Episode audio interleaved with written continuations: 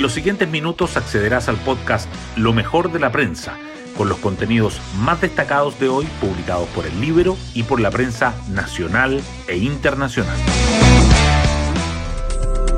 Muy buenos días, soy Ángela del Canto y hoy jueves 26 de mayo les contamos que las autoridades de Interior y Defensa evaluarán la semana en que ha regido el estado de excepción en la macrozona sur. Así lo informó el subsecretario Manuel Monsalve, quien viajó ayer a Temuco tras el ataque sufrido por un grupo de trabajadores y que terminó con uno de ellos muerto. El balance lo realizarán en medio de las presiones que sectores del oficialismo y la oposición están haciendo para que se les otorgue más facultades a las Fuerzas Armadas en la zona.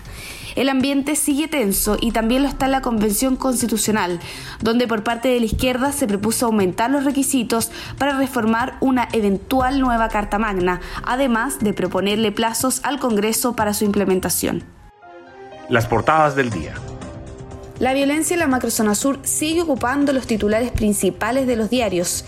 El Mercurio destaca que los convencionales se enfrentan por la exclusión de la figura del estado de emergencia en el borrador de la nueva constitución. El gobierno defiende el estado de excepción acotado ante la presión del PS y el PPD por dar más facultades a las Fuerzas Armadas. También subraya que dictan prisión preventiva al imputado de matar a un inspector de la PDI en un operativo antidrogas en Temucuicuy.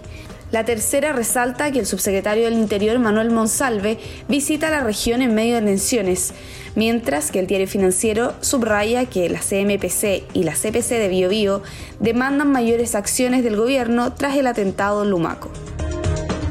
El debate sobre las normas transitorias de la nueva constitución igualmente sobresale en las primeras planas. La tercera abre con que la Convención y el Congreso sostienen un nuevo desencuentro por la propuesta para imponer sus tiempos al Poder Legislativo y dictar leyes sin el Parlamento. El Mercurio remarca las duras críticas a la propuesta para acotar el mandato del Congreso y que los cambios constitucionales se realicen con quórum de dos tercios. Las noticias económicas también están presentes. El Mercurio informa que más de 133.000 beneficiarios han cobrado la herencia de los fondos de pensiones.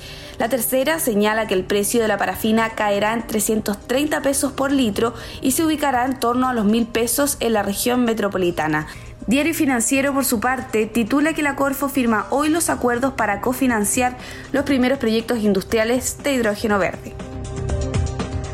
Pero la matanza en una escuela de Texas es otro tema que los diarios llevan en portada.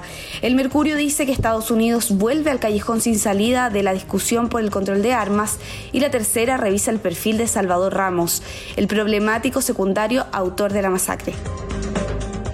El Mercurio y la tercera además resaltan que Colo Colo pierde 4 contra 2 con Fortaleza, con lo que se despide de la Copa Libertadores. Hoy destacamos de la prensa. El gobierno defiende el estado de excepción acotado, pese a la presión del oficialismo. Desde el PS y el PPD solicitan aumentar las atribuciones de las Fuerzas Armadas en el sur. El subsecretario del Interior Manuel Monsalve visitó la región y dijo que el estado de excepción es una herramienta que se irá evaluando. Hoy, de hecho, las ministras de Interior y Defensa participarán en una reunión de evaluación de la medida a ocho días de su entrada en vigencia. La ausencia del estado de emergencia en la nueva constitución enfrenta a los convencionales. En Chile Vamos y el colectivo de apruebo señalan que el Ejecutivo no tendrá herramientas para combatir la violencia y responden ante graves alteraciones. Decretan prisión preventiva a Alejandro Liguén Venegas. El imputado de 24 años fue formalizado por el crimen del inspector de la PDI Luis Morales Balcázar, quien participaba de un operativo antidrogas en Temucuicuy en enero de 2021. La Convención y el Congreso protagonizan un nuevo desencuentro. Las indicaciones presentadas por la Comisión de Normas Transitorias generaron alerta entre los parlamentarios. Por un lado, se mantiene el quórum de dos tercios para que el Congreso actual haga ajustes a la futura Constitución y por el otro se impone tiempo de transición y se propone dictar leyes sin que el Parlamento las apruebe. Y nos vamos con el postre del día. Eduardo Berizzo será el nuevo entrenador de La Roja. La NFP y el entorno del técnico argentino tuvieron reuniones que encauzaron su fichaje. En Quilín dicen que solo faltan pequeños detalles para cerrar su acuerdo y esperan presentarlo a la brevedad para que debute en la próxima gira de la selección por Asia. Bueno, yo me despido, espero que tengan una muy buena jornada y nos volvemos a encontrar mañana en una próxima edición del podcast Lo mejor de la prensa.